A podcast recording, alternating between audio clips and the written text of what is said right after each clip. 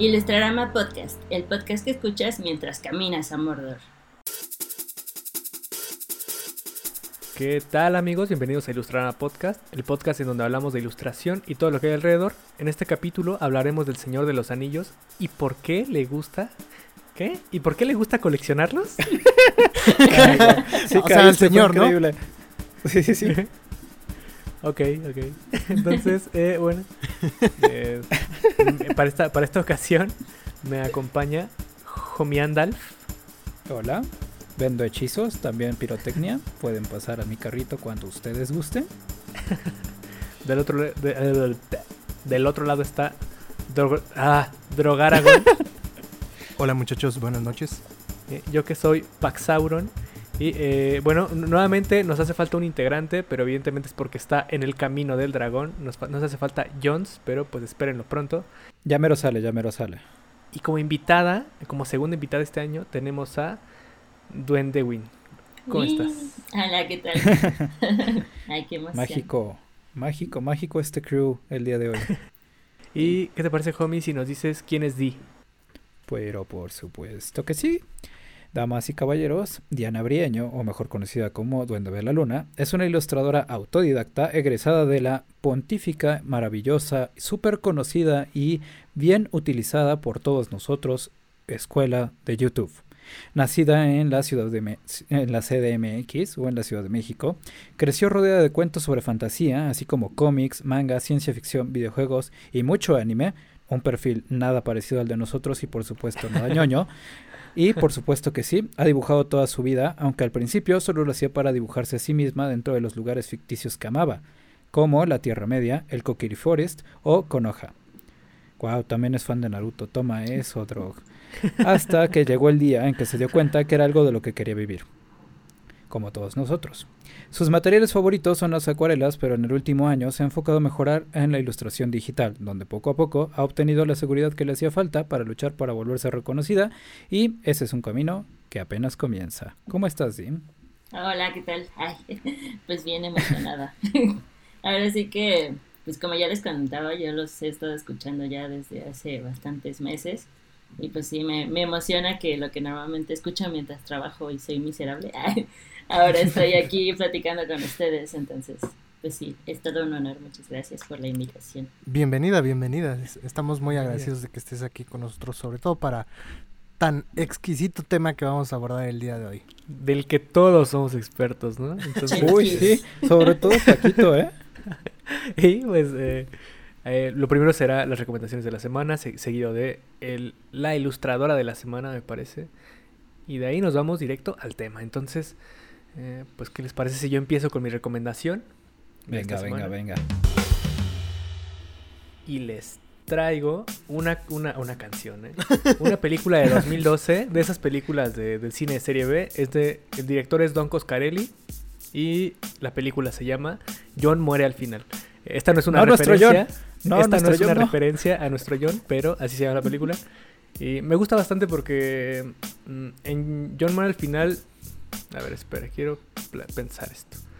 Eh, o sea, imagínense que, ustedes son un tipo que va a una fiesta y en la fiesta se habla sobre una nueva droga eh, que, que, le está repartiendo pues justamente un dealer, ¿no? En específico una sola persona está repartiendo esta droga. Entonces tú vas con la persona y la persona te dice que eh, te, empieza a contar que él sabe qué soñaste ayer, güey, ¿no? Que, puede, que, él conoce esa información. Entonces te dice cuál fue tu sueño de ayer.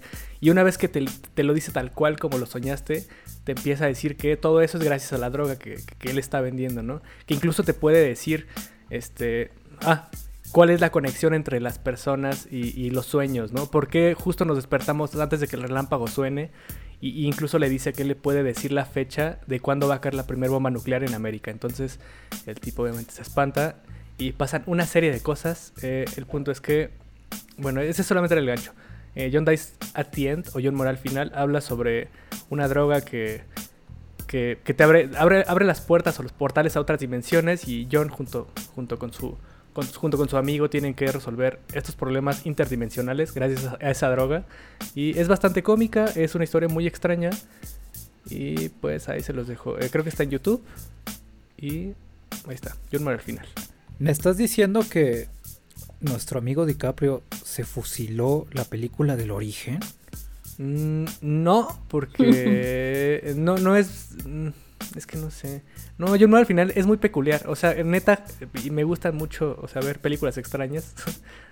pero nunca, nunca he visto nada igual. Y de hecho está bastante buena justamente porque es muy, muy extraña. Entonces, eh, pues ahí la tienen. Y ahora sí, Venga, vamos venga. con la recomendación de Drog. Bueno, mi recomendación de esta semana tiene que ver con uno de los temas que más me gustan y apasionan, que soy muy muy fan. De hecho, eh, quiero mi capítulo de, eh, de especial de las tortugas ninja en Ilustrama Podcast, pero aún no se ha planificado. Entonces voy a Ya lo decretó. Ya lo decreté, lo quiero, lo necesito, pero eh, lamentablemente Me los urge. planes ya me urge, pero pero en un futuro será. Eh, de momento lo, lo que quiero recomendarles es este eh, la última serie que produjo Nickelodeon de las Tortugas Ninja que eh, fue criticada por el diseño y por mu- muchos apartados, este, obviamente que rompían con el canon de las tortugas, pero que sin duda es un gran referente de animación, de historia y de construcción de personajes, sobre todo de animación, es una pasada desde lanza de animación. Estoy hablando de Rise of the Teenage Mutant Ninja Turtles. Eh, es una joya, es una joya, espero que ya esté pronto en Netflix, porque eh, está próximo a estrenarse una película de esta serie. Entonces ojalá y suban la, ser- la serie completa a Netflix para que puedan verla. Yo la vi por medios de Google es mi amigo. y De a Roberto. de a Roberto porque vale mucho, mucho, mucho la pena. Lamentablemente Nickelodeon y Canal 5 tuvieron un pésimo manejo en la transmisión de esta serie. Entonces hay que recurrir a Google. Véanla. Es una maldita joya de la animación. De verdad, es una joya de la animación. Chéquenla. Muy bien. La realidad Sí, es que no, no, no ha sucedido ese capítulo porque no te hemos dejado ni te vamos a dejar, Drog. Esa es la verdad. Ay, no. Será una carta, será una carta. Pero ya veremos. Entonces, eh, ¿qué te parece, homie, si nos dices qué nos recomiendas esta semana? Venga, el día de hoy les voy a recomendar mi martirio del día a día. No, no es cierto. Este, sí, pero no. Eh, les voy a recomendar un juego con el que actualmente estoy trabajando y me causa como mucho... Pues me, llama mucho la atención cómo funciona en cuanto a su comunidad y todo, ¿no? Es un juego de PC. Como ustedes saben, los jugadores de PC de pronto son como súper clavados y súper atascados en cuanto a cómo deben ser las cosas, en cuanto a la línea de tiempo de la historia del juego, en cuanto a las capacidades. son unos clavados horribles, ¿no? La realidad. Pero dentro de esta comunidad existe este juego que se llama Valorant. En este juego es un tactical shooter en primera persona que eh, de lo que trata es que son una especie de hay una selección de agentes secretos en la que tú tienes que invadir la base contraria y a diferencia de los demás juegos es una cosa verdaderamente estratégica y clavada. Es decir, tú tienes que comunicarte con tu equipo, tú literalmente tienes que decirle a todos los demás casi casi este vamos a ponernos de acuerdo para que vayamos a jugar a tal fecha y a tal hora porque de otra forma si juegas en línea no te va a salir. O sea, real no te va a salir, no hay forma de que puedas jugar Valorant de otra forma. Sin embargo, es algo muy divertido y lo pongo a colación porque Riot, que es la empresa encargada de desarrollarlo, siempre está al pendiente de escuchando la ¿cómo se llama? La, a la comunidad. Incluso de pronto en sus últimos parches lanzaron un chistín ahí que de pronto decía, hemos agregado más bugs en esta actualización para poder corregirlos en la siguiente. Entonces, vale mucho la pena que se claven, que le den un ojo y si no, véanlo desde el punto de vista de la ilustración y las cinemáticas que tienen y se van a dar cuenta que es una joya cómo desarrollan los personajes, al igual que League of Legends. Ahí está nomás. ¿Y tú qué nos traes, Di, para Ah, esta semana? Yo, bueno, yo este vengo a recomendarles un juego que pues, seguramente muchos ya lo conocen. Es Hollow Knight, es un juego independiente que trajo una, bueno, desarrollado por Team Cherry. Y bueno, ese juego salió en el 2017 y yo lo compré en el 2018, pero por motivos de mi Nintendo Switch que extrañamente mis Joy-Cons dejaron de funcionar, no lo Qué pude raro. acabar. Y ahorita ya lo pude retomar otra vez y de verdad amo ese juego muchísimo a pesar de que todavía no lo acabo, pero es- siento que por el poco, lo poco que pagas es muchísimo. Además de que está desarrollado por tres personas nada más y lo sacaron en tres años y, y no entiendo cómo lo lograron. Entonces de hecho quiero ver cómo a ver si hay algún documental o algo que me explique cómo lograron esas tres personas. Ojalá que sí, porque. Sí, pero es muy, muy buen juego. O sea, lo han comparado hasta con Dark Souls y demás. Es tipo, le dicen Metro, Metroidvania. Y está como inspirado en juegos como Zelda de Nintendo, así de los primeros que sacaron, o de Sonic también. Y sí, vale mucho la pena jugarlo, sobre todo a nosotros los ilustradores que valoramos el arte bonito de los videojuegos. Es, es algo que no se pueden perder. Entonces sí, le recomiendo muchísimo. Y me dijeron que por ser invitada puedo recomendar dos cosas. Así es. Entonces, pues soy de esas personas que les das la mano y agarran de piel. No, no, no, está bien, No, no está es bien. está bien. Entonces, este, me gustaría igual recomendarles eh, Black Pumas, que bueno, yo, yo soy una persona que me, me encanta y me fascina escuchar música todo el tiempo. Y esa banda apenas la descubrí hace dos meses, de hecho no sé por qué me tardé tanto en encontrarla, pero tiene canciones súper bonitas. El guitarrista es mexicano, eso es algo interesante. Y pues yo creo que a muchos les va a gustar. Tienen como un estilo que se me recuerda un poco a los Black Keys, pero hasta mejores. sí, entonces sí. Sandito, si estás escuchando este capítulo, hazle caso a las recomendaciones de Di. Escucha muy buena música. Hollow Knight y Black Pumas. Venga. Y Black Pumas, sí. Entonces vámonos con lo que sigue, que es la ilustradora de la semana. Pianito. Pianito.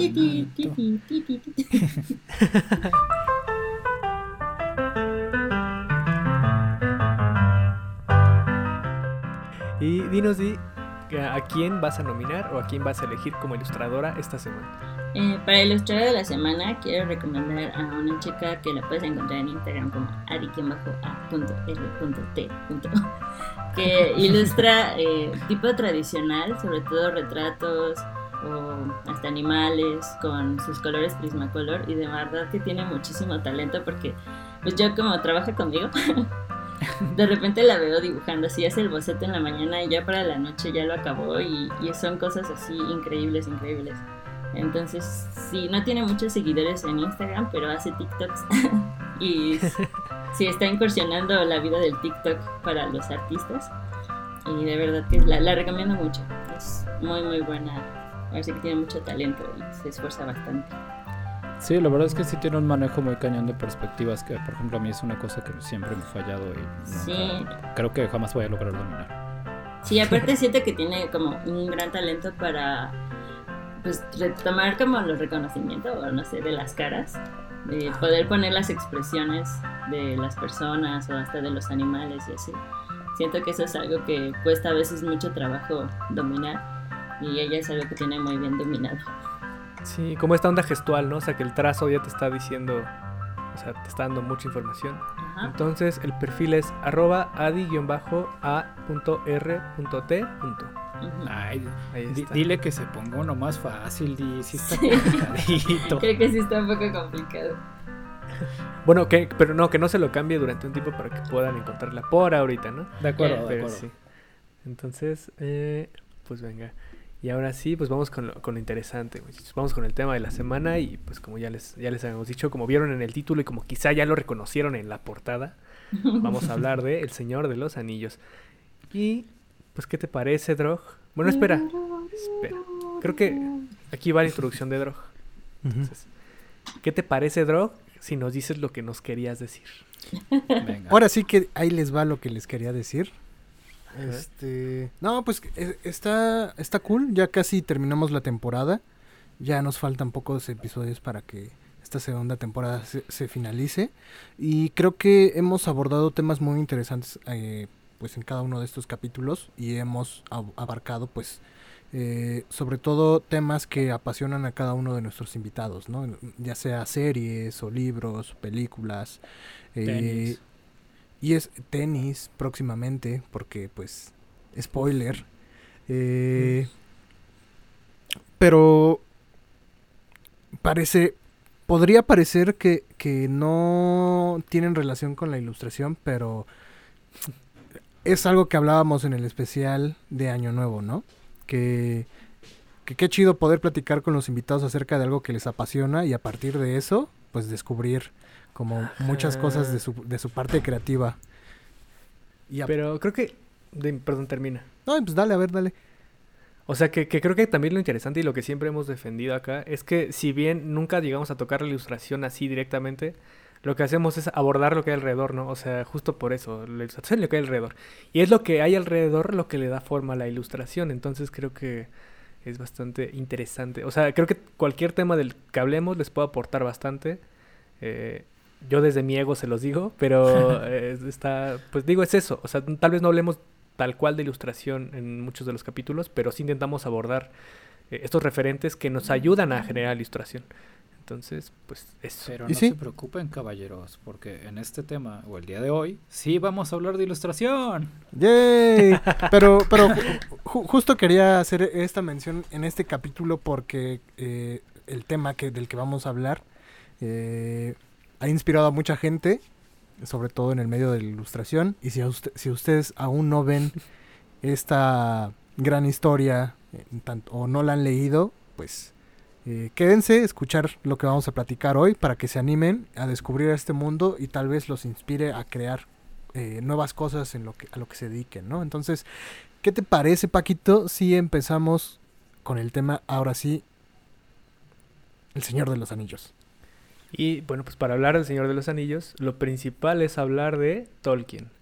Y pues, ¿quién quiere hablar? ¿Qui- ¿Quién, quiere darnos un- una, una- una breve introducción de Tolkien? Muchachos. Eh, hola. Favor. Sí, sí, sí. Hola, mucho gusto. Soy experta en, en la Tierra Media y Tolkien y todas las cosas cercanas. Sí, ay, Tolkien. ay. Pues para empezar, él era escritor, bueno, fue escritor en paz descanse. Fue, también dibujaba y creaba lenguas y también le gustaba, ahora sí que, ¿cómo se le llama eso cuando haces mapas? También tiene un nombre. Cartografía. Cartografía y topografía. sí, Esa es la ciencia cartografía. de los topos, es. Lo siento, lo siento, mi error.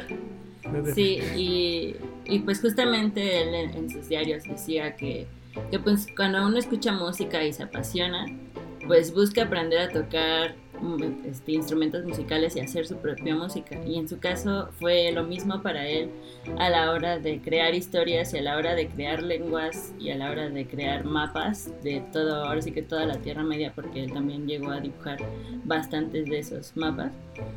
Y, y sí, o sea, era algo como que nunca me había puesto a pensar que, que no solamente se trata de hacer tu música y es algo que también hacemos nosotros los ilustradores, que cuando vemos algo decimos, es que esto yo también lo puedo hacer yo a mi manera o, o darle otro significado completamente. Entonces, bueno, pues ahí empieza como la inspiración, ¿no? Y él empezó a escribir cuando se fue a la guerra, pero pues regresó como un poco dañado, por así decirlo. ¿Y Y, una de las cosas como que le ayudó a, a sentirse mejor fue escribir y fue que empezó a hacer toda esta historia que se volvió todo un mundo y que hasta la fecha se siguen sacando escritos de cosas que dejó en su casa así por todos lados y, y es algo pues realmente impresionante a mi parecer. ¿no? Sí, Sí. Es, es algo que yo admiro de Tolkien porque eh, es como cuando tu mamá te dice, eh, solo tú encuentras orden en tu desorden. Ajá, sí. Porque Tolkien era una persona muy ordenada, pero pues, dentro de su propio cagadero, ¿no? Que tenía Sí, claro. escrito, eh, creo que el futuro ya no lo quiso desarrollar de, de Tierra Media, pero este, el pasado, el presente, personajes, ahí votados, escribía cuando quería y, y tener esa capacidad de entender tu historia en- conforme va avanzando tu edad humana, pues está cabrón, está muy, muy, muy cabrón eh, Tolkien. Pues, eh, no por nada es este la referencia máxima de cuando de escritura y de creación de universos hablamos. Sí, claro. O sea, es lo que yo más le admiro, o sea, incluso como redactor, que este, a ver, normalmente estamos acostumbrados a que nos presenten una historia o algún personaje que tiene un contexto definido, ¿no? En primer lugar, Tolkien dijo, "Nel, yo me voy a inspirar en los magos y en toda esta cultura, pero voy a hacer mi propio universo, mi propio mundo.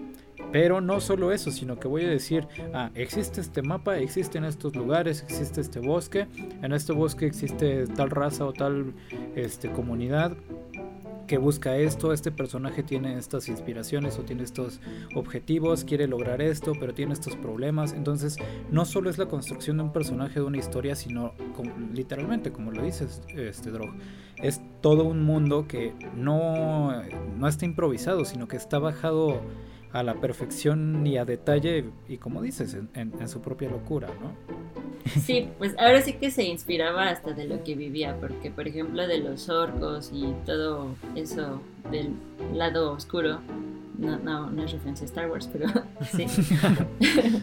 Este, igual se inspiraban cuando fue todo lo de la revolución industrial y demás con las máquinas y, pues ese miedo de que las máquinas les iban a quitar al ser humano su trabajo y demás, ¿verdad? Que todavía existe.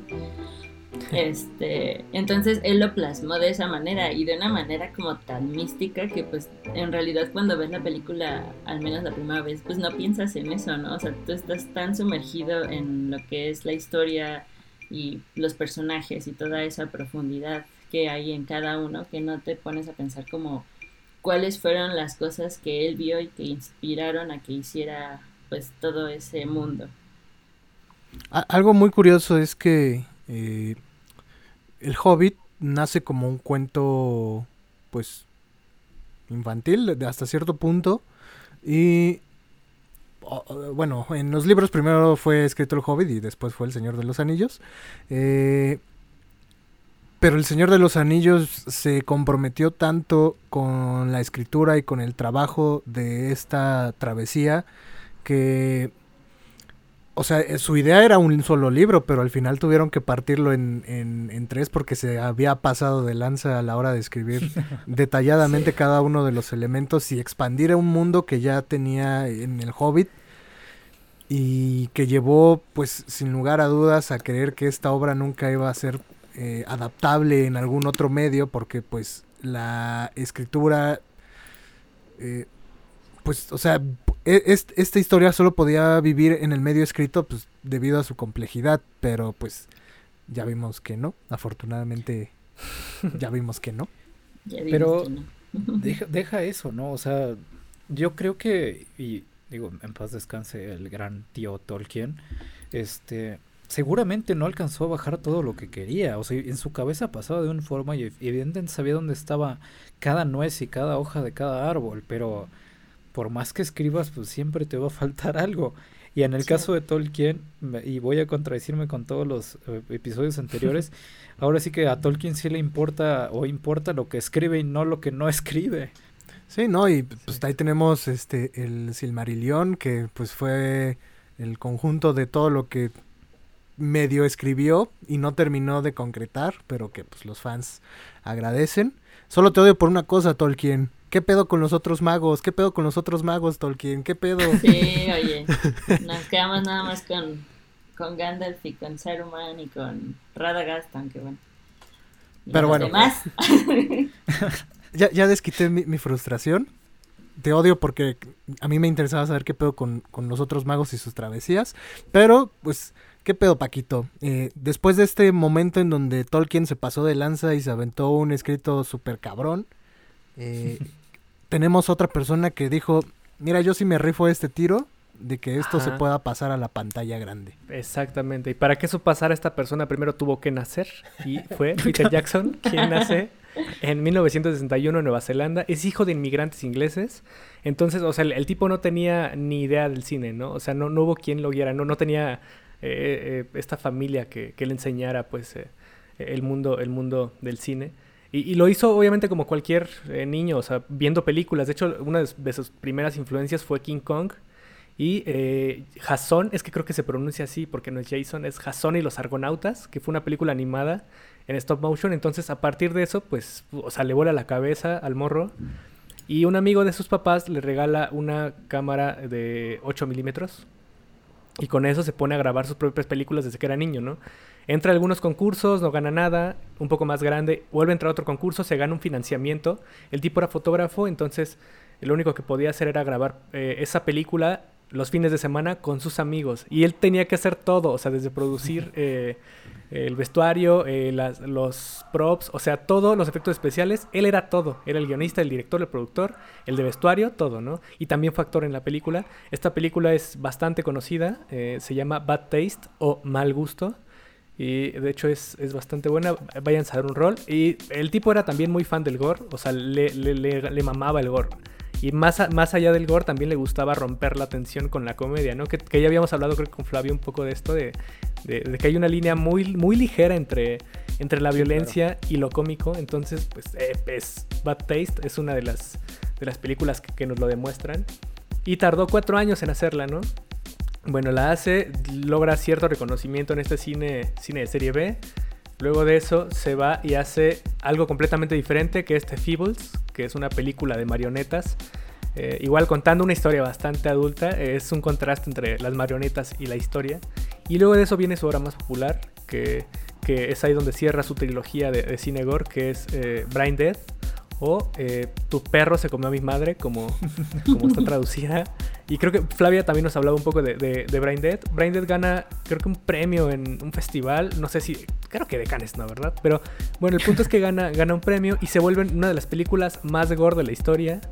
Eh, a pesar de ser, eh, digamos, de bajo presupuesto, es bastante buena y tiene un impacto mucho, muy grande. Eh, eh, actualmente es una película de culto y es, pues les digo, es parte de esa trilogía de Peter Jackson que casi no todos conocen, pero que deberían de conocer, ¿no? Entonces, eh, luego de eso se, se, se va a Estados Unidos, se va a Oakland precisamente. Y es justo la historia que escuché. Ahí les va este chisme. En la historia que escuché, el tipo para irse a Oakland se compra un libro de Tolkien que es justo El Señor de los Anillos, ¿no? Entonces es ahí donde lo conoce y tiene la idea de, de grabar El Señor de los Anillos, de, de, hacer la adaptación, porque ya existía una animada, pero pues no le hacía, no le hacía honor al, al, al nombre, ¿no? Entonces, pues bueno, llega a Estados Unidos, hace algunas películas, una de las más famosas, o de por lo menos de las más populares, es una que hizo con con Jay Fox, con ¿cómo se llama el tipo de, de Volver al Futuro? Michael, Michael J. J. Fox. Con Michael, Michael J. Fox, que es la de eh, Muertos de Miedo. Ah, se tradujo como Muertos de Miedo, pero digo, realmente no recuerdo cuál es el nombre de Estados Unidos. Bueno, el nombre original. Pero bueno. Si, si no sabían, Muertos de Miedo es de, de, de Peter Jackson. Y bueno, luego de eso llega el madrazo que, bueno, hasta ese, eh, hasta ese momento no lo sabía, pero llega el madrazo que iba a ser el Señor de los Anillos, ¿no? Y ahora sí, yo, bueno, acaba de aclarar que yo no he visto el Señor de los Anillos ninguna, Mal, pero mal. pues yo, yo vengo, Pero yo vengo a esta tarea. sesión. Muy bien. Exacto, sí, sí, sí, sí. Pero yo vengo a esta sesión. Ah, por ejemplo, la, la trilogía sí la he visto, la, la, la primera trilogía, ¿no? Eh, pero pues sí, del Señor de los Anillos quiero, debo admitir mi ignorancia, entonces vengo a que ustedes me cuenten qué onda con el Señor de los Anillos. Venga. Entonces, pues, Que ¿quién quiere? no, no sé, o sea, por ahí hay un chismecito, ¿no? De cómo es que los derechos de la película del Señor de los Anillos andaban rebotando de mano en mano hasta que llegaron a, a Peter Jackson, pero, o sea, desconozco, no sé si, si Di conozca la historia de cómo es que los derechos andaban ahí rebotando. Pues tengo entendido que fue como toda, igual toda una aventura, como es el Señor de los Anillos en general. Pero primero cabe destacar que Tolkien dejó en su testamento que, o sea, quien fuera que le hiciera sus películas y todo eso, quien no podía hacerlas y que tenía que estar súper lejos de todo eso, era Disney. Porque nunca le ha gustado Oh. cómo adapta las películas de historias y libros. ¿Cómo hubiera sido un Señor de los Anillos de, de Disney? ¿De Seguro un cagadero. Sí, Ay, no sí, seguro. sé. Bueno, es que No, tiene sus, sus, sus momentos buenos.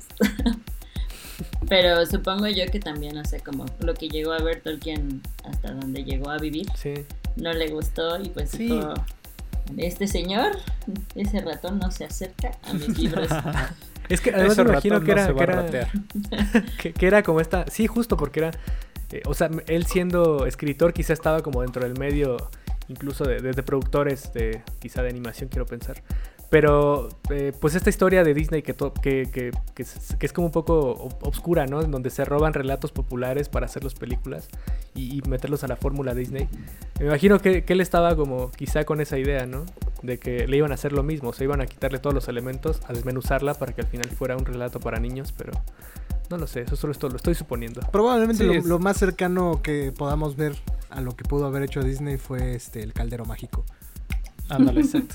Sí, algo así. Sí, por la época sí. Sí. Pues, ¿qué les parece si entramos de lleno al Señor de los Anillos? Señor de los Anillos. Y el misterio de por qué los colecciona. Entonces, eh, pues, ¿quién quiere empezar? Como a contarnos un, un- un- un poquito de la historia. ¿no? Por favor, Di, cuéntanos. ¿Cómo inicia el Señor de los Anillos y cómo empieza su colección y por qué está obsesionado con las figuras circulares? Bueno, para empezar, eh, lamentablemente solamente es un anillo. Bueno, son varios, pero solo uno es el que importa. Ahora, ahora sí que como dice la frase, es one ring to rule them all, one ring to find them all. Ahora sí, fue un ni- anillo para los humanos, un anillo para los elfos, un anillo para los enanos, un anillo para los... Eh, eh, eh, ¿Para quién más? Ah, Pues para ahí, para la banda que le tocara, ¿no? para el Así- señor, para el señor de la tiendita. Ándale, ándale. Y entonces se crea el anillo, el anillo, Ah, el chido. el chido, la edición limitada. la Sí, sí, edición sí. limitada, el anillo prohibido, El Gucci. el Gucci. El Family and Friends. Sí, bueno, ese fue, es forjado por Sauron. Y pues ahí es donde comienza como todo el merequetengue, porque es, pues, es muy malo, malote. Para empezar, pues él no es tan malvado como, como su señor este sensei, este Margot. Pero pues sí, es muy malo y a él ya lo habían derrotado una vez. O sea, se supone que el Señor de los Anillos se sitúa ya después de como todo lo que había pasado anteriormente. Y ya lo habían matado, por así decirlo, pero pues seguía ahí su, su ser, Su alma. su alma, por así decirlo. Su horrocrux. sí.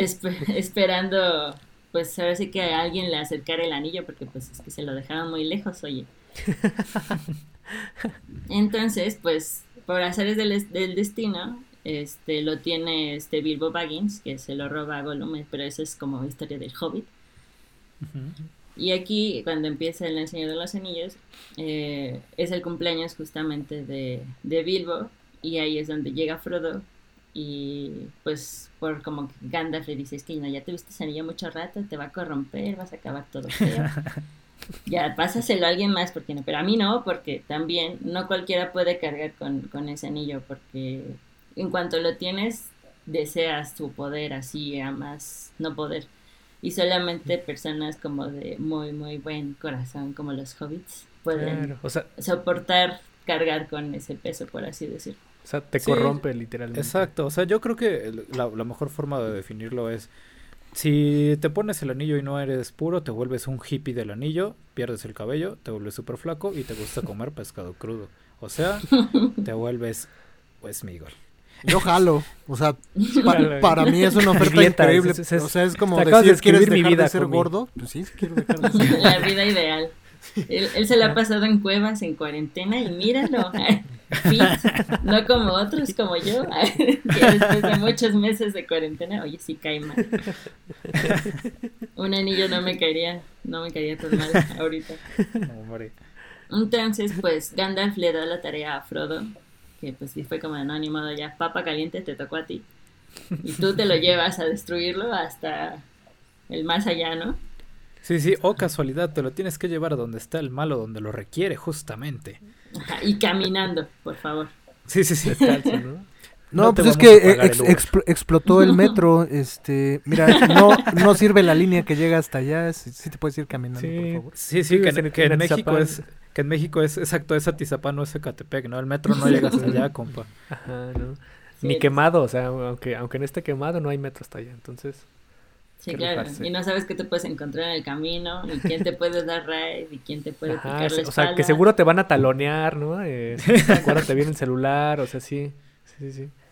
Y pues de ahí empieza como toda la aventura y poco a poco se van uniendo a su team. Tanto primero Sam, que es como el verdadero héroe de esta historia. bueno, no, también Frodo es, tiene lo suyo. Pero siento que en las Sí, películas como que sí lo lo pusieron como que sufre sufre todavía más de lo que sufría en los libros y Sam era el que lo cargaba para todo. Es- Sí, sí, mi señor, yo lo llevo, no se preocupe. Sí, es re chillón, re chillón. Pero bueno, o sea, es, es una historia bastante extensa y yo entiendo que pues mucha gente no lo ha visto, que cuando lo están viendo dicen, ay, no, esto ya me dio mucha flojera, ya no, ya no puedo seguir viendo. O que se duermen, me ha pasado. Pero, Entonces, pero yo pues la empecé a ver cuando, no sé, cuando se estrenó. Las tres películas las pude ver en el cine porque a mi papá le gustaban. Y, y yo la verdad estaba muy morrita como para entender qué era lo que estaba viendo. Solamente era como la imagen para mí y todo. Como que la historia me tardó en caer hasta que ya crecí un poquito más. Y me acuerdo que me tardé mucho en darme cuenta que los hobbits eran chiquitos. sí, es que justo eso les iba a preguntar, o sea, porque digo, yo no la he visto, he visto como partes y así, y la conozco realmente por cultura general, ¿no? Pero algo, algo que sí reconozco son a los personajes. Y eso se me hace muy cabrón, o sea, porque justo cada personaje es completamente diferente, pero al ser tan diferentes también entiendes que forman parte de un mismo universo y eso creo que está muy cabrón. Entonces, eh, pues, ¿qué les parece si nos cuentan de los personajes? O sea que... Va, va, va, va. A- Antes de que entremos a los personajes, este. eh, Para nosotros actualmente el universo cinematográfico de Marvel es como, wow, no manches, todos mis personajes de, de las películas se han unido en una sola película y están haciendo algo increíble, ¿no? Imagino que en, en el momento en que se estaban publicando las novelas del Señor de los Anillos, eh, quien ya era fan del Hobbit seguramente sintió algo así como de, es que están de nuevo, están de regreso y están todos juntos. Sí. Son los mismos actores. Sí, la verdad es que yo me emocioné muchísimo. Yo sé que el Hobbit no, no llega como ni a los talones tal vez a, a lo que fue el Señor de los Anillos. Tan solo de Oscar, si no me equivoco, ganaron 12, entre ellos dirección de arte. Ajá. Y, Sí, arrasó. Ajá, y pues el Hobbit no, ¿verdad? Pero pues también siento como que ya ya estaba muy quemado en esa historia. El Señor de los Anillos, de hecho, lo grabaron todo al mismo tiempo, las tres películas. Se tardaron bastantes años, obviamente. Pero todo lo quisieron grabar de corrido porque sabían que a la hora de volver a poner las cosas, volver a, a estar en ese mood de la Tierra Media iba a ser muy difícil. Es correcto. Es bien valioso lo que dices, Dave, que de pronto, a ver, el cine gringo, yo lo he comentado muchas veces, es un cine muy, muy comercial, muy de dinero, muy de administración, muy de, pues sí, de presupuestos. Eh, a mí me sorprende mucho cómo de pronto Jackson logra hacer esto de no, no, no, no, no, espérense, vamos a filmar las tres, no me importa que sea en Nueva Zelanda, no me importa que sea en Escocia, y tengo que ver esto y tengo que hacer esto y van a estar las casitas de los hobbits aquí. Ah, espera, ahí hay una casa dentro de una madriguera y se ve muy similar. Y la verdad es que es un proyectote que pues, pues sí, da, sí da envidia, ¿verdad? Es que Sí. creo que ta- también ahí tiene que ver el hecho de que, o sea, el tipo creció haciendo películas literalmente sin presupuesto y a pesar de eso lograba sacar toda esta parte técnica y de efectos y de escenarios Sí, y de claro. props. Y una vez que tienes todo, o sea, que, que tienes todo el varo que realmente necesitas, o sea, no A ver. o sea, De aquí no se me van hasta que grabemos las tres. ah, exactamente, Sí, sí, sí. ¿no? Ese orco Sí, tiene la nariz bien puesta, pónganse a mal. Yo, yo a- a- con esta información que están dando, eh, lo admiro mucho porque creo que tenía la misma cabeza que, que Tolkien. Porque si de por sí planear una sola película y estar, o sea, las películas no se graban en orden de como las vemos, sino se graban por escenas y después ya se van acomodando en- como producto final en postproducción. Pero tener en la cabeza tres películas, o sea, tener una cosa gigante donde de, de repente es eh, toma 24 de la película 3, este, Ajá. segundo no sé qué, minuto no sé qué, y de repente te mueves de set y toma 32 de la película Película 1. 1. Sí, sí, claro, Ni imagínate, George sí. Lucas, ¿no? Sí, cla- no, pero Lucas ya lo- se lo copia un poquito, ¿no? Pero digo, o sea, ni ese güey pudo hacer eso, o sea... No, Lucas no, Ah, pues, era de a una por una. O sea, al final Ajá, Lucas no, no, por muy amante que sea de Star Wars, Lucas no pudo terminar de cerrar su historia. Es nah, dejó muchos cabos sueltos. Nah, y a ver, Star Wars no tiene un universo tan. Y, literalmente un universo tan construido como Tolkien, ¿no? Ni como Peter Jackson. O sea, literalmente eh, en Star Wars vemos que. ¿Cuántos te gustan? ¿Cinco planetas? ¿Y ya? Pero, o sea, yo creo que, que si Jackson hubiera tomado la decisión de que cada película se filmara independientemente y cada cierto tiempo, sí le hubiera pasado lo mismo que a que a Lucas, que hubiera tenido ah, algunos huecos, eh, eh, no argumentales, sino huecos a lo mejor de continuidad por lo mismo de, la, de las filmaciones distantes, ¿no? Que hay de, un, de ciertos años a ciertos años, pero al tenerlas todas de corridas, pues no hay tanto esa eh, discrepancia este, narrativa y está cabrón, está increíble, y, pero hay que tener una cabeza muy, muy cabrona para poder llevar ese proyecto y no volverse loco en el intento. Sí, y más que nada la mayoría como tanto de los actores como de toda la gente de producción y, y pues todas las personas que estaban trabajando en esa película, la mayoría eran como fans, como son ingleses, como que crecen con esa historia, es como aquí en México que siempre nos hacen leer, ¿qué será? Este, cañitas. Cañitas, y Paco el cañitas. Paco el chato. Entonces crecen con eso y es como de, wow, voy a interpretar algo que leí cuando era niño o que yo me sabía la historia o me contaban la historia. Entonces estaban muy, muy apasionados.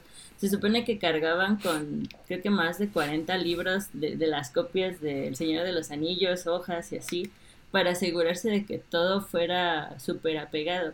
Que creo que a lo mejor fue lo que faltó en el Hobbit, que sí está un poquito, pues ya que le echó más Peter de su, de su cosecha que Tolkien.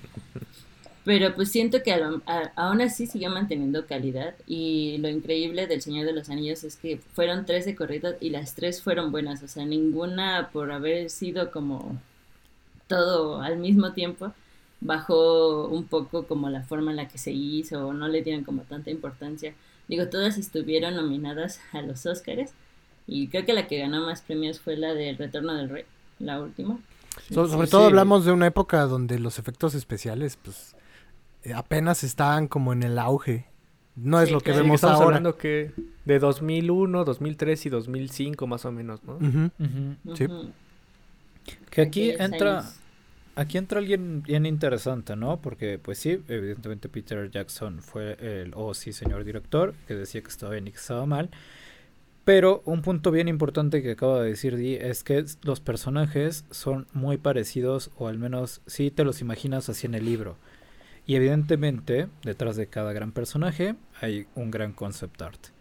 Que en este caso es el señor Alan Lee. Sí, ese señor. Él se supone, bueno, no se supone, es, porque todavía está tiene 73 años. Eh, es ilustrador de libros y está especializado en concept artist. En realidad nada más se ha, bueno, no nada más, ha hecho otros, otros proyectos pero el más importante que ha tenido es El Señor de los Anillos y también trabajó para El Hobbit. Y él todo lo hace de manera tradicional, o sea, lo veías ahí cargando su cartulina, porque literal dibujaba en cartulinas, su cartulina y su lápiz. Su papel favorito. También iba con este John Ho, que es como, como su dupla, pero él hacía como más del set, como los las armas, por ejemplo, el diseño del vestuario, armas y todo ese tipo, las espadas, los arcos. Y Alan Lee era todo lo que era el paisaje, los personajes y de hecho hay un libro que les recomiendo bastante que es el Sketchbook, Lord of the Rings Sketchbook, que vienen muchos de los, no todos porque tiene muchísimos, pero vienen muchos de todos los dibujos que hizo durante la grabación de las películas, porque literal Peter Jackson le decía, a ver, tú siéntate aquí, eh, aquí vamos a grabar en Nueva Zelanda y dibújame cómo quieres que se vea de acuerdo a estas escenas, porque así con el libro a un lado, ¿cómo te imaginas que esto se tiene que ver, no? Y ahí lo veías dibujando en su cartulina. en friega el pobre. me imagino que es de los pocos adultos que sí se dormían, o sea, se acostaba los domingos en la noche, ¿no? Y se levantaba así, no mames, la cartulina. sí, no, no, imagínense, pobrecito. Sí, sí. sí, y pues ganó justamente por dirección de arte el Oscar en El Retorno del Rey pero estuvo nominado también los dos años anteriores por el mismo premio. Entonces, Es que imagínate, o sea, está cañón. Está cañón, o sea, imagínate que de pronto es, o sea, voy a poner un pésimo ejemplo. Quiero aclarar que no son mis libros favoritos. Es el primer ejemplo que me vino a la cabeza. Pero es como si a una, a, alguien de los 2000 le dijeras, hey, va- vamos a hacer realidad la película de tu libro favorito, que es Crepúsculo. Y tú tienes que dibujar a los personajes. ¿No? Como Dibujando de- acá a Jacob bien mamado. Ajá, sí, sí, sí, por ejemplo.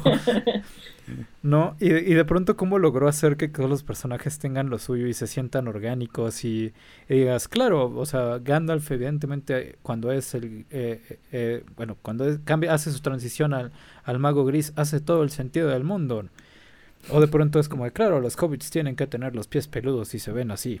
Pero nos brincamos los personajes, muchachos. Vamos a platicar un poquito acerca de, de los personajes. este, que, que son muy importantes porque cada uno eh, de alguna manera es protagonista de su arco. Que eso está bien chido porque normalmente nos acostumbramos a que es el protagonista y los demás son complementarios a lo que le pueda faltar al protagonista, pero pocas veces brillan tanto como el como el prota, ¿no? Pero en El Señor de los Anillos todos todos brillan casi a la par, ¿no? Entonces hay incluso eh, algunos que se roban más el protagonismo de la historia y eso eso está muy chido como para entender cómo cómo construir buenos personajes en un mundo interesante. Que ahí, o sea, yo desde acá, desde la ignorancia, o sea, siempre pensé que el protagonista era Frodo, ¿no? O, o Gandalf, pero pues yo no sé nada. Entonces, pero desde lo que yo podía reconocer, era eso. Entonces, ¿me estás diciendo que hay más de un protagonista? Así Sí. es. Desde, la, porque- desde el punto de vista cinematográfico, ¿no? Desde el punto de vista literario y constructivo de personajes, sí. Aunque también se puede ver algo en las películas, porque depende mucho de la perspectiva en la que lo veas o lo que a ti te llame más la atención, porque y con quién te sientas más identificado, porque a algunos les les llama más la atención o sienten que es más protagonista Aragorn, porque al final dices, pues a lo mejor era- él era el protagonista, ¿no? Pero pues también Correcto. ves a Galadriel o ves a Gandalf y dices, no, también ellos podrían ser los protagonistas. Sí, claro. O sea, digamos que si tomas la historia de un personaje y la contaras como si fuera él el protagonista, funciona. Así sea incluso este Boromir. O sea, sin ningún problema podría ser el personaje principal y los demás agregados. Sí. O O sea, creo que me O podrían decir cualquier nombre y yo les creería, ¿eh? O sea, sí, sí, lo que ellos que- digan. sí, o sea, sí. Es, es- que algo que hace la, la obra muy bien es eh, separarlos. Al separarlos, eh, la carga de, sus responsabilidades hacia el objetivo que tienen que cumplir, pues es propia de cada uno de ellos, ¿no? Y al estar en grupo, pues obviamente siempre va a haber quienes destaquen más. Creo que al separar a los Claro. protagonistas y solo unirlos en momentos eh, de clímax, es, es parte de lo interesante de, de- también del Señor de los Anillos. Obviamente hay duplas que funcionan mejor, este, pues, por ejemplo, los, los jóvenes, este, Merry y Pippin. Yo iba a decir y Pippin. Sí.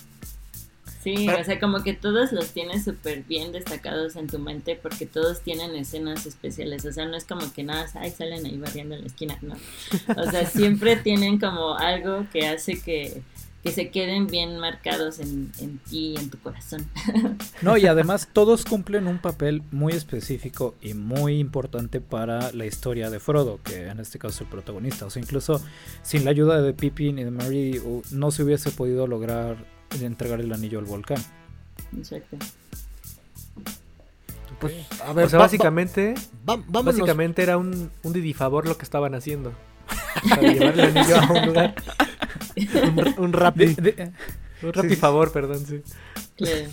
Sí, tanto así que, por ejemplo, Legolas creo que nada más tiene un, un diálogo con Frodo y Legolas es súper, súper icónico en El Señor de los Anillos y no te imaginas que nada más hablaron una vez Con, con Frodo, o sea, es como de, ¿cómo? A ver, ¿qué me estás diciendo? Pues sí.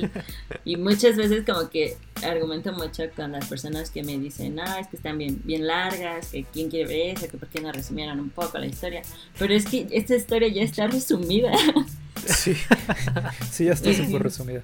Ajá, y todas esas cosas son importantes o son factores que llevaron a que tuviera esa conclusión, ese final. Entonces, sí siento que lo que hizo Peter Jackson y lo que hizo todo su equipo de escoger qué escenas eran las que se tenían que poner para que todo tuviera un sentido fue un muy buen trabajo, porque pues si hubiese sido yo y hubiera dicho, no, pues yo quiero todas las escenas. y pues no, no se puede. Y Drog, ¿ibas a, a decir algo? Sí, eh, pues vamos a repasarlos, ¿no? O sea, los, los básicos, la comunidad. Este, Venga. Es que hay un chingo de personajes, la neta, que, que se Sí, pueden sí. pasar, pero, pues, o sea, el principal es Frodo, que tiene como encomienda, pues, entregar, bueno, destruir el anillo, ¿no? Y a esto se le suman eh, Sam. Sam.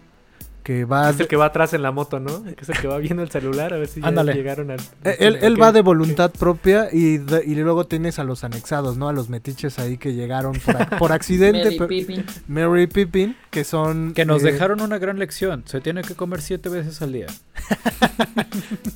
Eso es muy cierto. Que en la película funcionan muy bien como un, un, eh, un descanso cómico, ¿no? Un relief comic.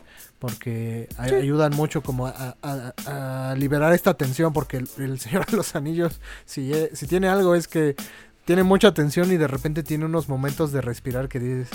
"Ah, Gracias. Todo va a Sí, estar bien. sí, sí. Sí. Ah, dejó de llorar Frodo. Joder, llora. Sa- Sam es el noble, obviamente, es el, el- Sí. el- el compañero, el que no se rinde, es, el, es valiente, es el que le tocan los chingadazos emocionales más fuertes. Sí, sí, sí. Es el que aguanta vara. Sí. Este, pues hoy están los, los anexados, Merry y Pippin, que son los, los cómicos.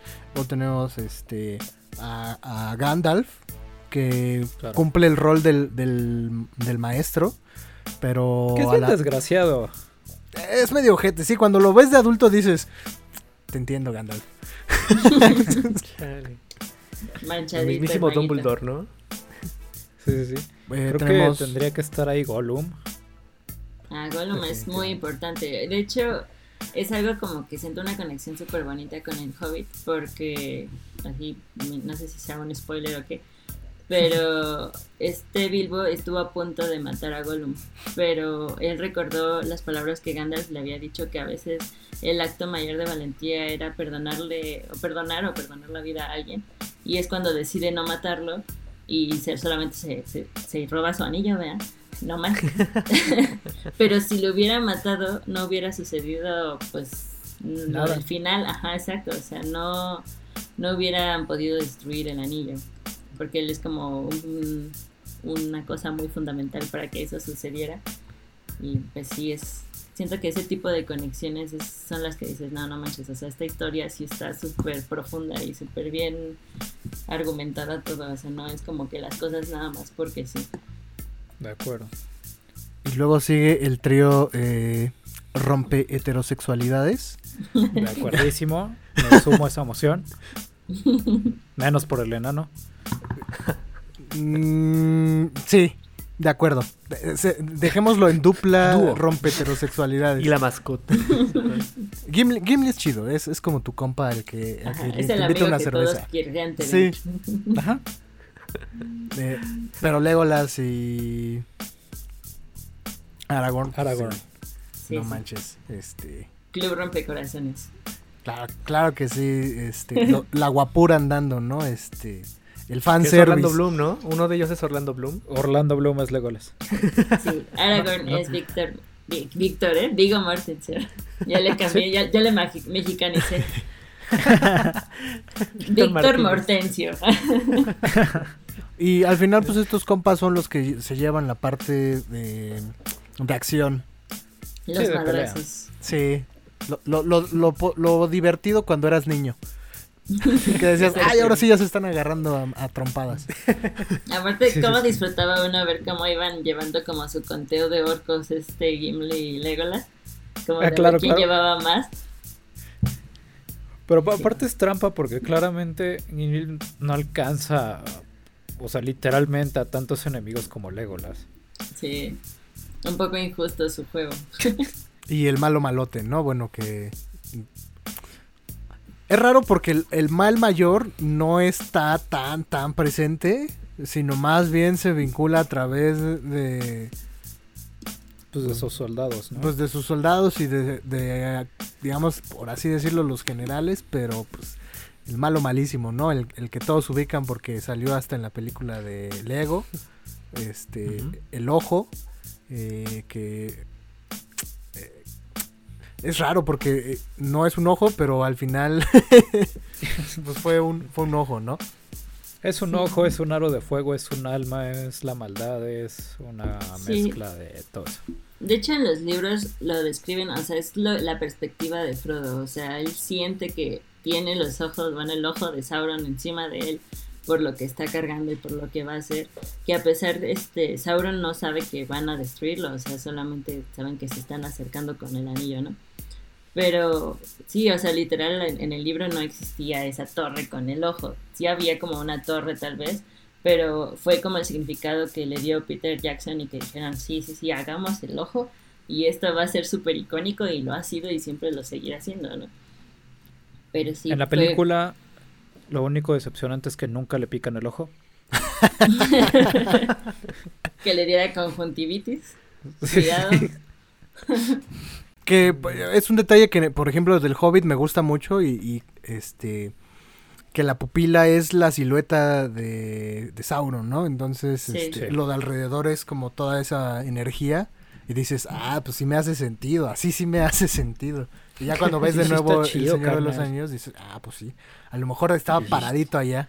O sea, y para que nos entiendas, Paquito, un poco uh, Sauron o, esta torre y este ojo que platicamos es como el que hizo el rapifavor o el rapipedido, ¿no?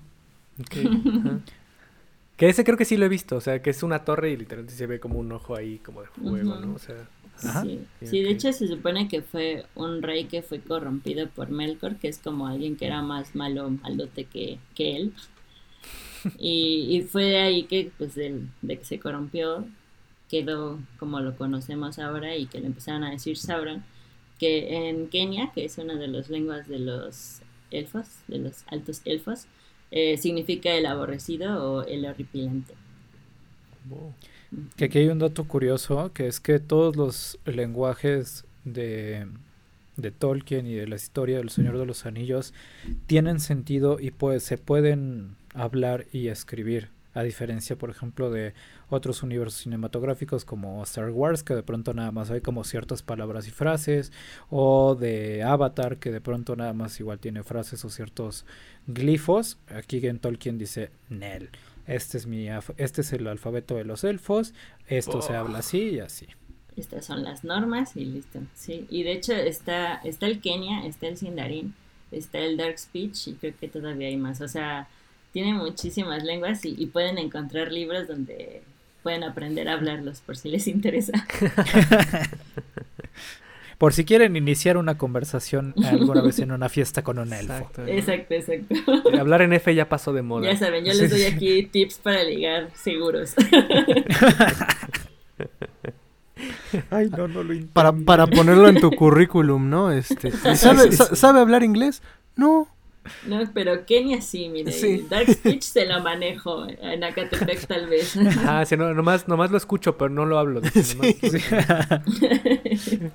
Ah, pues déjeme pensarlo por si algún día tenemos que tratar con, con, con elfos. Con un elfo. Sí. No, no, no, por, por, si abrimos el call center ahí de la Tierra Media. Nunca se sabe cuándo lo vayas a necesitar.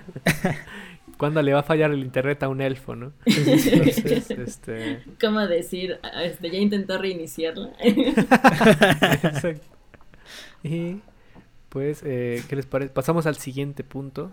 Ah, bueno, otro, otro pequeño dato curioso, y esto es como para los que les gusta hacer como ya manualidades y así, también se requirieron hacer 70 maquetas para las tres películas de lo que era pues todas las, ahora sí que los lugares como Rivendell, este, Moria y esos, pues las ciudades, Hobbiton, obviamente.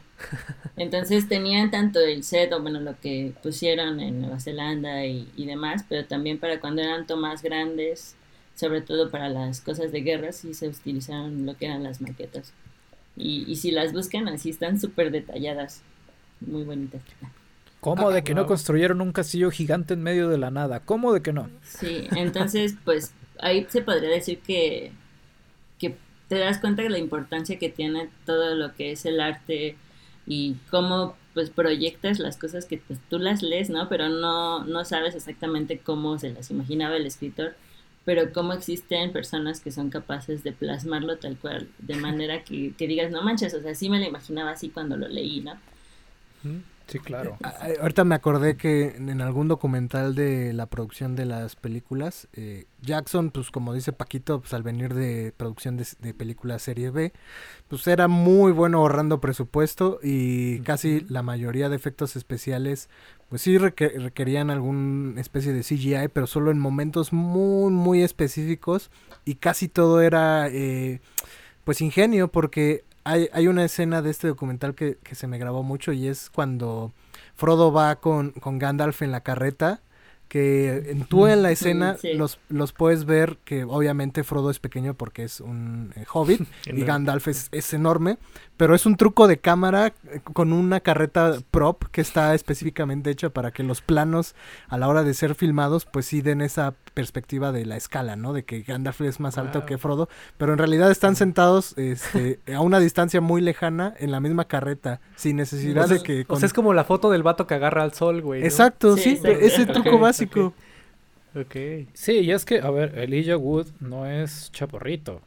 O sea, si no me equivoco, mide por ahí de 1,70, 1,80. Y ahora sí, pues pasemos ya casi casi al cierre de este tema. Y bueno, a, a, cuéntenme ustedes, porque evidentemente yo no puedo, pero ¿cuáles fueron sus momentos favoritos o los que más los marcaron en, en, en, en esta saga? ¿Solo uno? Bueno, pues... sí, pues los 10, ah, los primeros 10 que se vengan a la mente. No, no es cierto, los, unos. Tú di.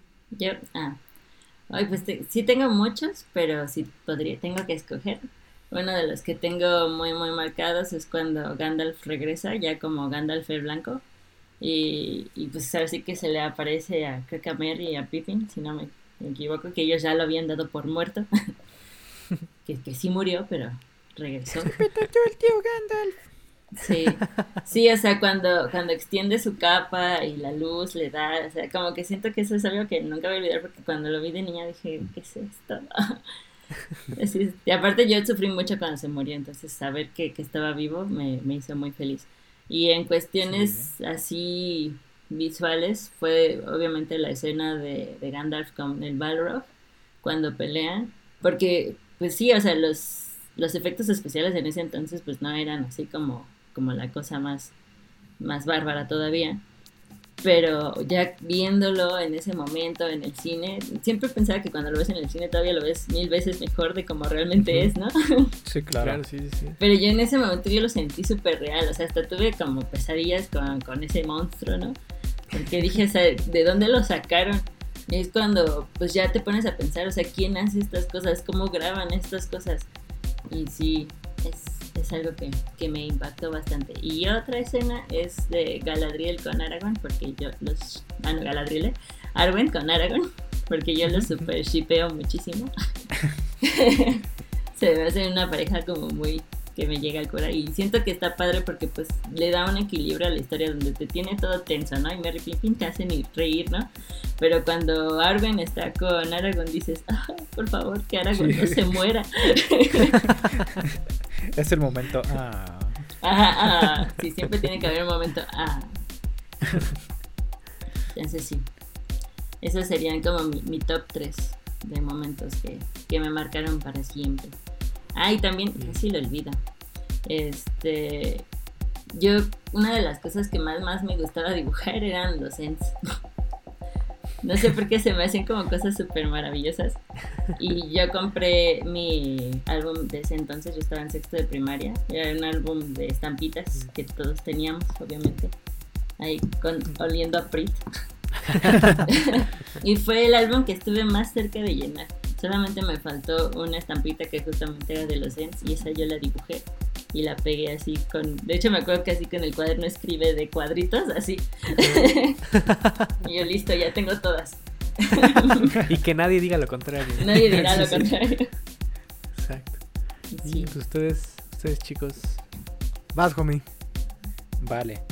A mí yo, yo tengo dos escenas eh, que me marcaron. Una, eh, a ver, a mí de niño me daban mucho miedo las arañas. Hoy en día ya no tanto, ya las dejo vivir, gracias a... Y, y culpo a Fer por eso. Un saludo a Fer. Este, pero eh, a mí me dan mucho miedo las arañas y evidentemente hay una escena donde el maravilloso Gollum los quiere, quiere como engañar a, a Sam y a Frodo y pues los lleva al nido gigante de una araña enorme y que casi se los lleva a Frodo, ¿no? Yo me acuerdo que de niño cuando yo vi esa escena dije, sácate a, a donde tú quieras, yo no voy a ver eso. Y, y me daba, porque aparte hacen un close-up a los ojitos de la araña y a sus colmillitos como para que digas, ah, mira qué linda está. No, recuerdo perfecto que no podía acabar yo de ver esa película porque me, pues, me asustaba, me daba miedo. Esa escena me marcó muchísimo. Y la segunda es cuando, este, bueno, no es del Señor de los Anillos como tal, sino de, de El Hobbit. Hay un one shot en, no me acuerdo si es no me acuerdo en cuál de las tres es exactamente, me parece que es en la 2, donde caen en un hoyo y hay muchos orcos abajo. Y Ah, esa sí, escena la lograron, que es que eh, aparte esto, caen de la- del agujero, caen en un puente de madera, además está lleno de orcos y tienen que escapar. Esta escena, ya después, o sea, porque soy un clavado en esas cosas como Drog, vi cómo la grabaron y cómo es una sola toma, dije, nah manches, es- es- es- este, están enfermos, claramente pudieron haberlo hecho en dos escenas, ¿para qué se complicaron la vida? Y a mí me parece de las escenas más mágicas que tiene sin ocupar efectos especiales. Después claramente de las tomas en Nueva Zelanda, donde están arriba de los caballos y con sus vestuarios, porque claramente esas escenas son mágicas de por sí solas, ¿no? Claro. Creo que esas dos escenas son las que más, más me han marcado. Eh, y la de Smog, cuando ya en- lo, creyeron derrotado y le cae oro encima. Eso me gusta mucho también. Sí, muy bonito. Yo, te- yo tengo dos. eh, una es de la infancia y una es más reciente. La de la infancia eh, tuve la oportunidad solo de ver eh, la segunda película en el cine. eh, las dos torres. y fue una experiencia increíble. O sea, para esa época donde no estamos tan acostumbrados a, la epicidad que, tenía el Señor de los Anillos, pues uno de niño no puede creer lo que está viendo, ¿no? Y, la batalla de los Ents es ese momento en donde la, la película termina de explotar. O sea, si de por sí ya te tenía este, enganchado al asiento con lo que iba desarrollando, cuando explota ese conflicto de que los Ents deciden apoyar el movimiento y que se rebelan y que destruyen la torre, es como de wow, qué increíble. Además sientes la adrenalina porque te identificas con Merrin y Pippin y, y- y quisieras estar ahí arriba de un N echando el, el- el desmadre, ¿no? Porque Sí. además te duele, te duele porque conoces el contexto de qué es lo, cómo está, qué están pasando los Ents, ¿no? Que están sufriendo, que muchos ya no se mueven porque eh, en algún momento, eh, o sea, en la Para Tierra aclararte, Paquito, los Ents son como árboles vivientes. Claro, sí los recuerdo. O sea, no, no los conocía con el nombre, pero ahora ya sé quiénes son. Sí, sí, sí.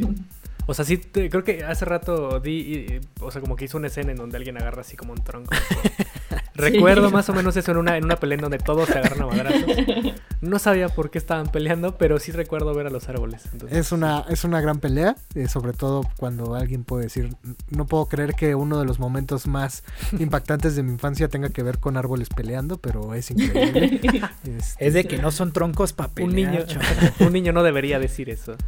y, y te digo, o sea, es, es impactante como niño, pero después entiendes muchas cosas ya cuando vuelves a ver las películas y empiezas a entender más la historia de cómo las criaturas mágicas sí existen en la Tierra Media, pero poco a poco han ido desapareciendo ante la ocupación del ser humano en, de, de todo, de todo el mundo, ¿no? Entonces eh, es interesante porque también se suma a otra escena increíble de la película 3, cuando las águilas llegan a rescatarlos, porque pues también no era su pelea, pero sin embargo decidieron participar. Y la, segunda escena que, que a mí me marca muchísimo es precisamente la parte donde Frodo y Bilbo tienen que irse. Y, y dices, wow, qué padre, ¿no? Se van a la tierra prometida, este, van a ser bien felices y shalala, shalala, pero la última vez que la vi me sentí muy triste porque eh, esos muchachos ya estaban destrozados, o sea, Bilbo y Frodo ya el anillo los había hecho caca prácticamente. Sí, es como quien regresa de la guerra, o sea, llegas con un trauma, así recuerdos de Vietnam. Entonces, Sí, sí, pues por eso es que es como muy importante esa escena cuando pues se ve que ellos no, no están ni sonriendo tanto porque están como de, no manches, o sea, que acabo de vivir.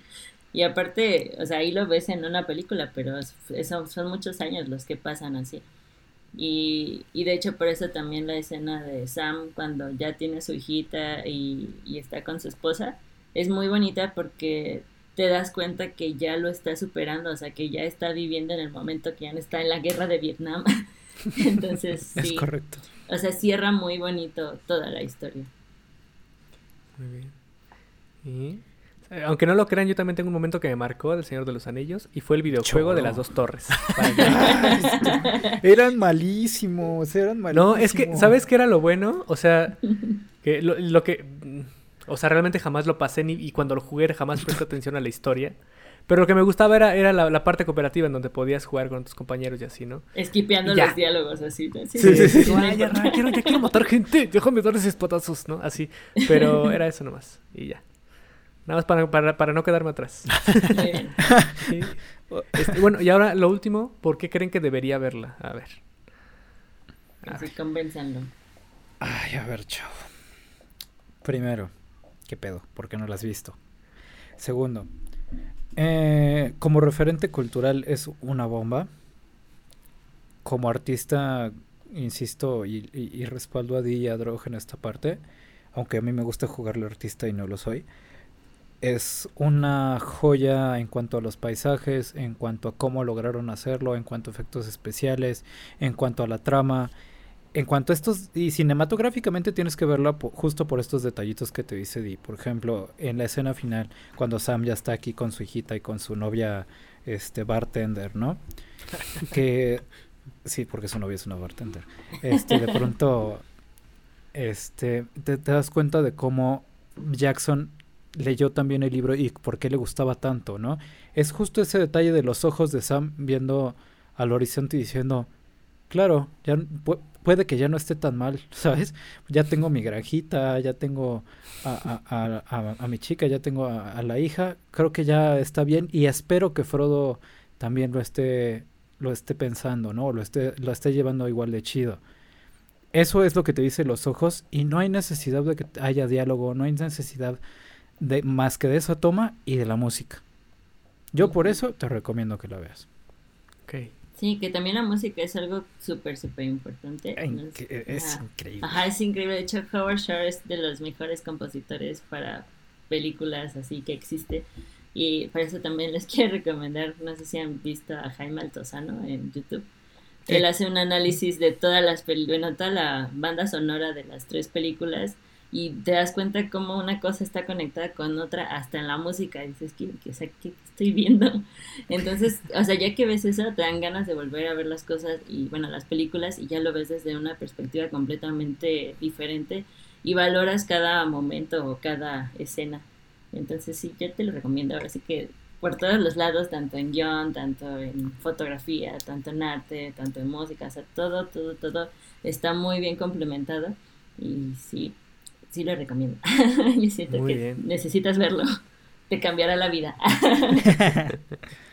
Yo te puedo decir que, El Señor de los Anillos es como una cebolla y no es porque sea fea, sino ya lo dijo eh, Shrek. La cebolla tiene capas. Tiene capas. Y creo que debes de verla al menos una vez como película palomera, como una trilogía palomera. Nada más por, por, por verla, no pasa nada, la vas a disfrutar porque es, es entretenida, es divertida sobre todo a una edad ya más madura creo que las disfrutas más. Pero una vez que ya la viste como una película palomera, creo que la puedes volver a ver ya un poco más concentrado en cada uno de los detalles. Eh, la historia es increíble, los personajes son muy entrañables. Eh, leer el libro ayuda mucho porque entiendes el contexto el mundo como protagonista, pero es algo que, en la película también lo, te lo comunica de manera increíble. La fotografía es, es muy buena y es además, ha envejecido más el Hobbit que el Señor de los Anillos. Totalmente. Sí, ok, ok. Y el, ah, es una película que al final, cuando terminas de verla, este te va a inspirar. O sea, tienes ganas de algo. Dices, o quiero dibujar, o quiero escribir, o, o- o quiero, eh, Ser un árbol. quiero ser un árbol. ok. Ah, es una, es una bonita película, la verdad, eh, vela, te va a inspirar muchísimo. O sea, yo cada vez que veía El Señor de los Anillos quería dibujar. Sí. ok. Va, entonces, este. No la voy a ver, pero todos los escuchas. No, no es cierto, nada, sí la voy a ver. O sea, voy a buscar.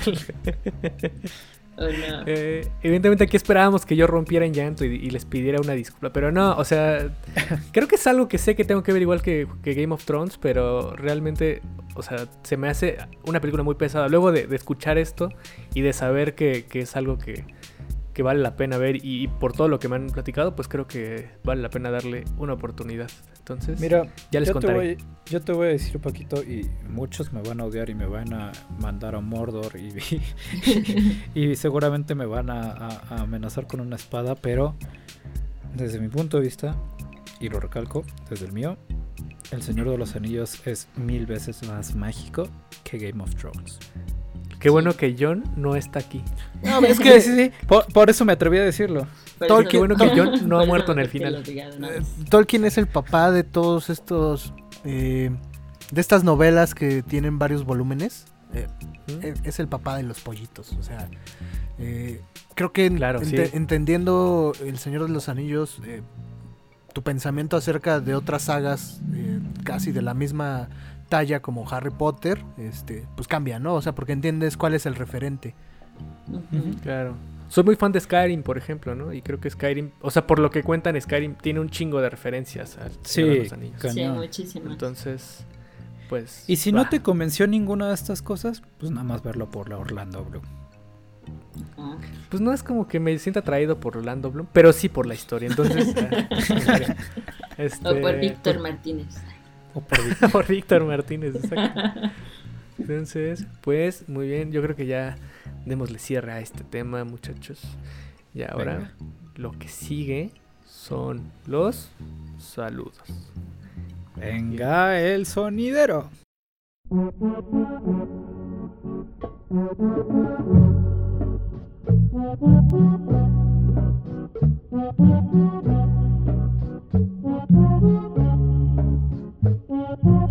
Sonido Ilustradama presenta.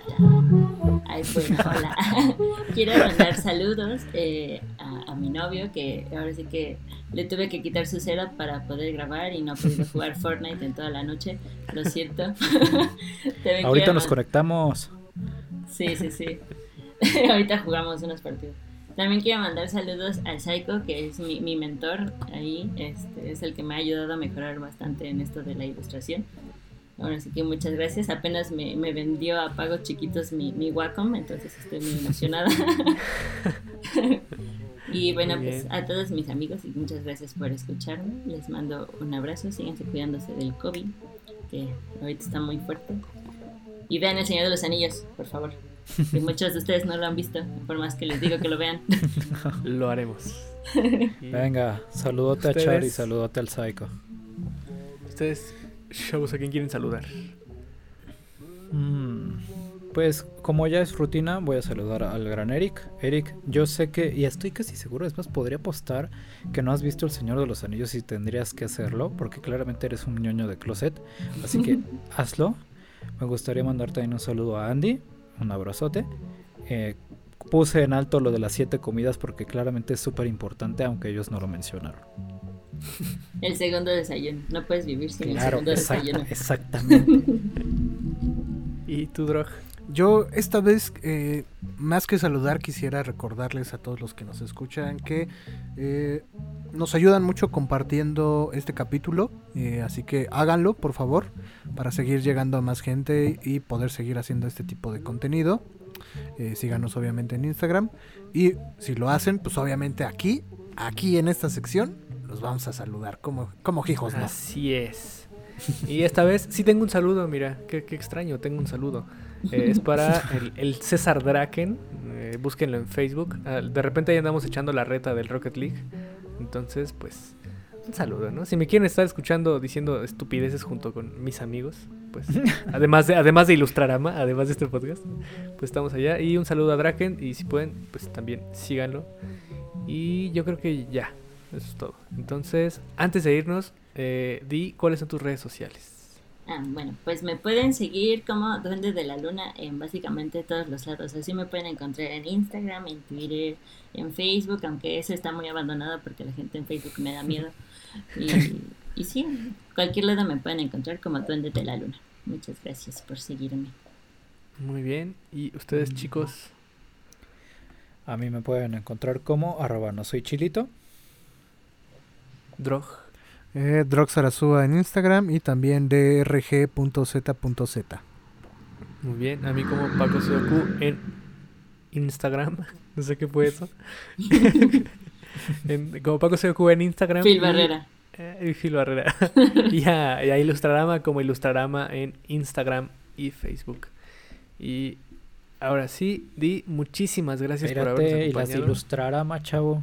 Ya las dije. Ah, estoy todo menso, Sí. perdón. y eh, Di, muchísimas gracias por haber venido. Eh, Muchas gracias. creo que me has convencido de, de darle una oportunidad al Señor de los Anillos. Y realmente creo que estuvo bastante interesante la plática. Y muchísimas gracias por, por tu tiempo y por, por venir a este espacio. No, de qué, al contrario, de verdad muchísimas gracias a ustedes. Así que ya llevo bastantes meses escuchándolos y ser parte eh, aquí en un episodio, la verdad me, me emociona mucho y me, me da mucha, em- no sé, me, me dan los nervios que ni siquiera puedo hablar muy bien porque así la vida. Muchísimas gracias. y también gracias justo por por eso, venir. por el apoyo y porque sabemos que eres fan y eso se agradece muchísimo. Entonces, ahí está. A todos los próximos invitados les recomiendo que hagan lo que hizo Di, porque claramente hizo su tarea. Es más, redactó sus puntos y sus bullets del, del episodio. Ha sido el episodio más estructurado que hemos tenido hasta ahora. Sí, aunque creo que me, me emocioné de repente y como que me adelanté en algunos temas, pero, pero sí, Nada, es- nos pasa siempre a Todo nosotros, no te preocupes. bueno. Entonces, pues ahora sí, Drog, es aquí donde te pregunto, ¿con qué canción te quieres despedir? Me voy a aventar una que solo van a conocer algunos eh, eh, grandes intelectuales de la cultura popular. Si, a- si alguien adivina de dónde es, pues ahí lo comenta en Ilustrarama. Ah. Pero pues ahí va, es Fuego ardiente dentro de mí, mi mirada está en el horizonte, la decepción huyó. Llegaré a la meta, se cumplirá, lo sé, el futuro un triunfo me depara. Y vámonos. Nada sin te Vámonos. La, La debilidad se esfumó. No, pues quién sabe. Yo también, yo voy a googlear y a ver La si lo- leyenda, escribir que- e ilustrar. la leyenda de los 10 guerreros que salvaron al Digimundo hace mucho tiempo. está Ah. a punto de Ah, no, yo, yo soy de Pokémon, no. Muy. Estoy muy Sí. orgulloso. Vámonos. Vámonos. Bye. Un ilustrador para dibujarlos a todos. Un ilustrador para encontrarnos. Un ilustrador para juntarnos a todos y en las tinieblas bocetearnos. ¿Cómo no? Excelente, excelente. Venga, venga. Gran, gran Muy frase. bien, muy bien. Estuvo bueno. Y ya. Muy bien. Y- Muchas gracias, de verdad. Ahí, los No, estaré escuchando.